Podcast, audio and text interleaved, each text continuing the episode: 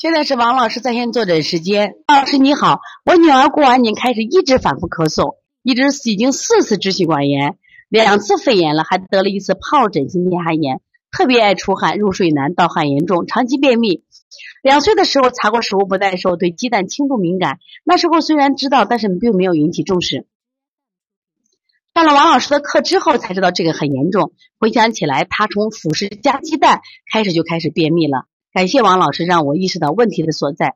我想请教王老师，他属于脾阴虚的，又有内热，平时用取天河水补肾阴、分阴、清大肠、清小肠、顺摩腹、掐丝缝、正捏脊。这几天咳嗽了，加了推六腑、四横纹、肺腧、分推肩胛骨、膻中，这样对不对？咳嗽了这么久，到底是用补肾阳还是补肾阴？到底是正捏脊还是倒捏脊？推六腑可以用吗？谢谢王老师。首先，你这个孩子啊。刚才讲了，你看反复咳嗽，四期支气管炎，两次肺炎，我感觉你的孩子一定不是真正的支气管炎和肺炎了。为什么？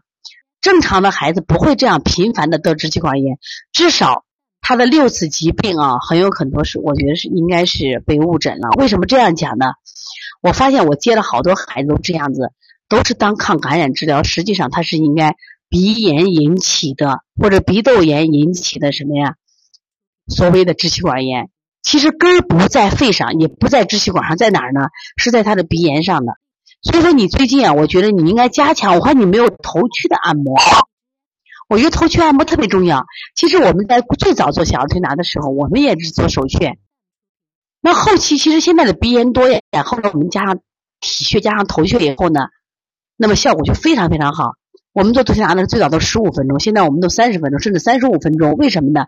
因为把头穴加上，但是头穴在治疗鼻炎、腺样体肥大的时候效果特别的好。所以说，我觉得你这个疾病很多时候应该是误诊的，不可能那么频繁的得这两个疾病。而且这个疱疹性咽喉炎这个病本身没有什么，它这个病毒性疾病，这是不治而愈的。我讲过两次课程了。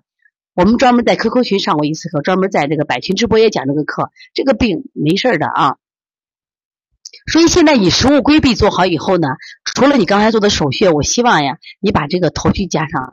你这个病没没有必要加这个推六腑，不需要加推六腑。关键你头区的鼻通、迎香，这个包括你这个孩子不是还有这个，我你这样吧。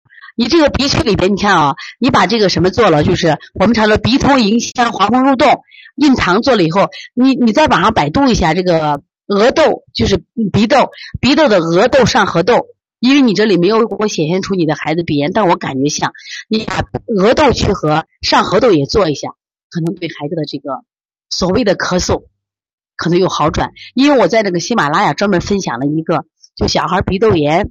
引起的咳嗽或者晨起闭咳是鼻炎引起的，你们好好看一看啊！这都是我每日在临床中遇到一些，就是我们现在经常呃就就是被被过度治疗的一些病。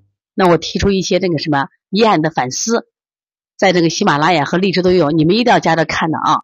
所以从现在开始学习小儿推拿，从现在开始学习正确的育儿理念，一点都不晚。也希望我们今天听课的妈妈能把我们所有的知识。通过自己的学习，通过自己的分享，让更多的妈妈了解，走进邦尼康小儿推拿，走进邦尼康的课堂，让我们获得正确的育儿理念。小小问号，举手报告，和礼貌说声老师好。那节奏就像小